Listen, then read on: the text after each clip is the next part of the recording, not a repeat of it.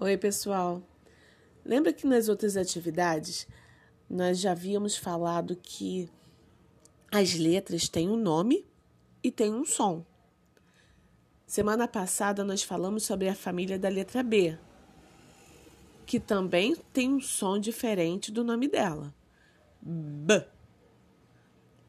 Hoje falaremos sobre a, a família da letra L. Então preste atenção nesse link e preste atenção também na figura aqui ao lado.